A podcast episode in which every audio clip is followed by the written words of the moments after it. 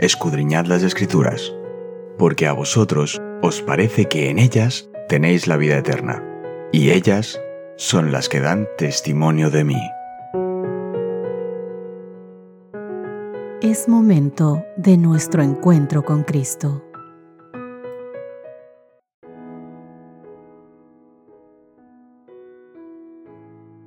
Hola, hola, ¿qué tal queridos amigos? Qué gusto saludarles. Hoy es lunes.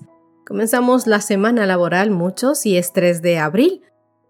Nuestro estudio de esta mañana tiene por título La venida del Hijo del Hombre. Un nombre que el Señor se ha reservado para Él y que significa mucho para cada uno de nosotros. Apocalipsis 14, este capítulo, contiene los textos claves con respecto al mensaje del Señor para los últimos días, para su pueblo y el mundo. El eje de todo esto es la venida de Jesús, el cumplimiento de su promesa de que vendrá el Hijo del Hombre, sentado a la diestra del Todopoderoso y lo verán en su venida en las nubes de los cielos, dice Marcos capítulo 14, verso 62. Vamos a leer ahora juntos Apocalipsis capítulo 14, el verso 14. Veamos ¿Qué título se utiliza para describir a Jesús cuando regresa a la tierra? ¿Por qué crees que Juan usa este título para Jesús? La palabra del Señor en Apocalipsis capítulo 14, verso 14 dice, Miré, y he aquí una nube blanca, y sobre la nube uno sentado semejante al Hijo del Hombre, que tenía en la cabeza una corona de oro y en la mano una hoz aguda. Jesús usó el término Hijo del Hombre para referirse a sí mismo 82 veces en los Evangelios. Era uno de sus títulos favoritos. Lo usó como una expresión de cariño para identificarse con nosotros, queridos amigos. Él es un Salvador que nos entiende, que padeció nuestras tentaciones y pasó por nuestras pruebas. Él es el Hijo del Hombre, que regresará para llevarnos a casa el Jesús que viene por nosotros es el mismo Jesús que vivió entre nosotros. Él está calificado para redimirnos porque llegó a ser uno de nosotros y así, siendo uno de nosotros, enfrentó toda la furia de las tentaciones de Satanás y fue victorioso. Veamos algunos textos. ¿Qué aprendemos en estos versículos bíblicos en Mateo acerca de Jesús, el Hijo del Hombre? Vamos a comenzar con Mateo capítulo 16, verso 27. La palabra del Señor dice, porque el Hijo del Hombre vendrá en la gloria de su Padre con sus ángeles, y entonces pagará a cada uno conforme a sus obras. Mateo capítulo 24, versos 27 y 30. Porque como el relámpago que sale del oriente y se muestra hasta el occidente, así será también la venida del Hijo del Hombre. Entonces aparecerá la señal del Hijo del Hombre en el cielo. Y entonces lamentarán todas las tribus de la tierra y verán al Hijo del Hombre viniendo sobre las nubes del cielo, con poder y gran gloria. Mateo capítulo 25 versos del 31 al 32.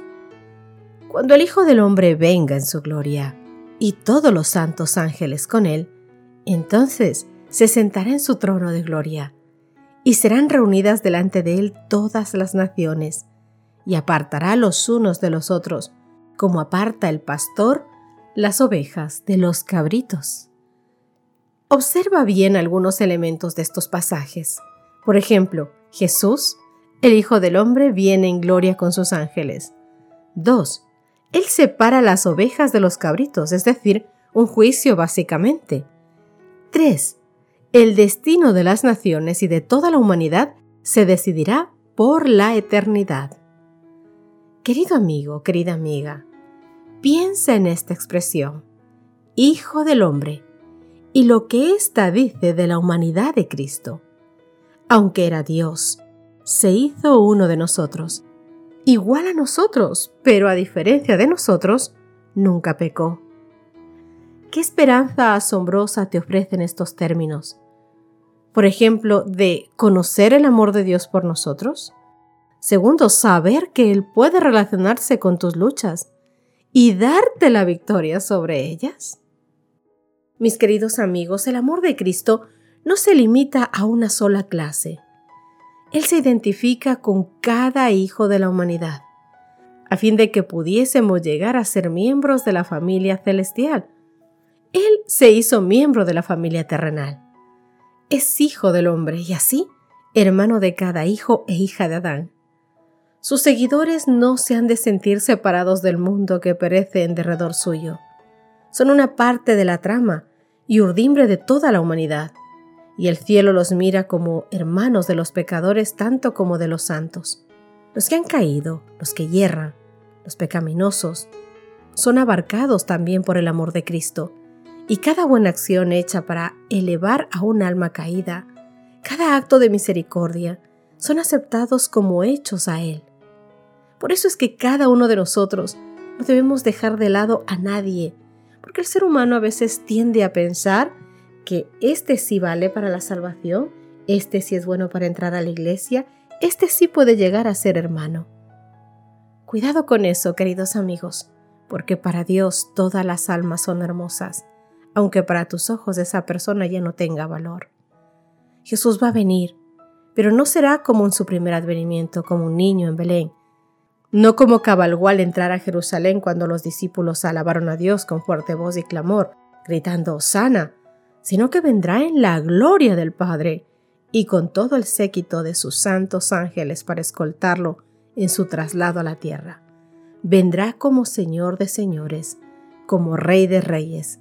Todo el cielo se vaciará de ángeles mientras los santos estén esperando, mirando hacia el cielo, como lo hicieron los Galileos, cuando ascendió desde el monte de los olivos. Entonces únicamente los que sean santos, los que hayan seguido plenamente el manso dechado, se sentirán arrobados de gozo y exclamarán al contemplarle, He aquí, este es nuestro Dios, le hemos esperado y nos salvará. Y seremos transformados en un momento, en un abrir y cerrar de ojos.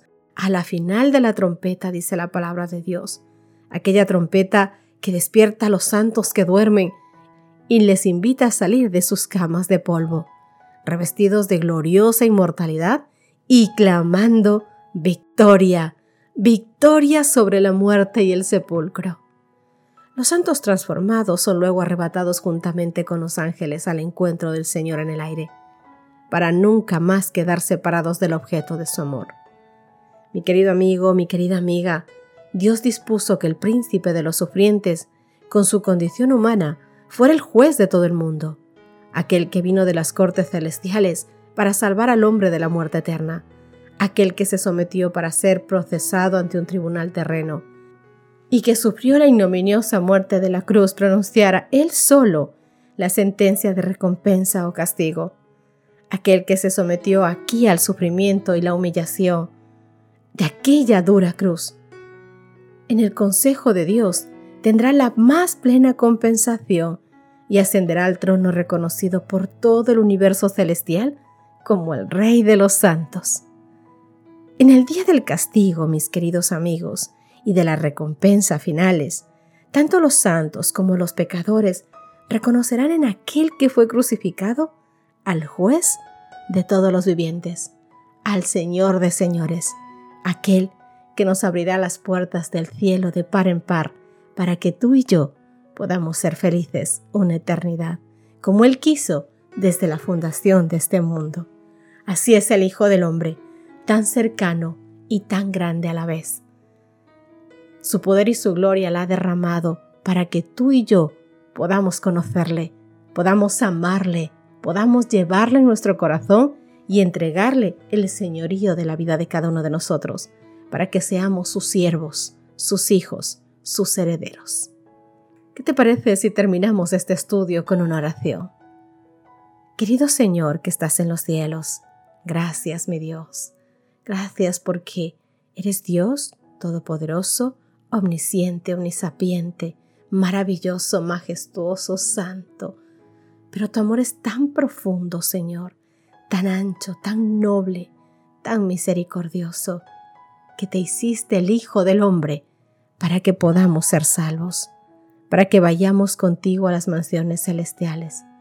Costó tanto nuestra redención, Señor, que derramaste lágrimas, que derramaste sangre por cada uno de nosotros. Perdón, Señor. Perdón por hacerte tanto daño, lo sentimos tanto, Dios mío. Porque aún habiendo visto lo que has hecho, muchas veces no queremos salir de los brazos del enemigo. Por voluntad propia, Señor. Muchos de tus hijos se niegan aún a creer en ti. Ten paciencia, Dios mío, con nosotros. Ten paciencia, Señor, para los que estamos en esta tierra también, anunciando, Señor, tu palabra, para que podamos hacerlo con más ímpetu, con más fuerzas, con más ganas, Señor. Que el enemigo de las almas no nos gane la batalla, sino que cada día nos despertemos sabiendo que tú comprendes nuestros pesares, que tú nos ayudas, que tú caminas a nuestro lado, que tú, Dios mío, luchas la batalla de cada una de nuestras vidas y nos haces vencedores día a día. Padre Santo, en ti descansamos, en tus manos estamos. Sea hecha, Señor, tu voluntad en cada uno de tus hijos y que nosotros con gozo la amemos, Dios mío. Amemos hacer tu voluntad, amemos estar a tus pies, amemos compartir contigo, te honremos y te glorifiquemos como Dios y Señor. Hágase tu voluntad, Dios mío. Perdone nuestros pecados en nuestra vida. Perdónenos, Dios mío. Todo esto lo rogamos en el nombre de Cristo Jesús, Señor nuestro. Amén y amén. Que Dios te bendiga, mi querido amigo. Nos encontramos mañana para continuar con nuestro estudio de esta semana. Dios te guarde, que tengas un lindo día en Cristo Jesús. Gracias por acompañarnos. Te recordamos que nos encontramos en redes sociales. Estamos en Facebook, Twitter e Instagram como Ministerio Evangelike. También puedes visitar nuestro sitio web www.evangelike.com.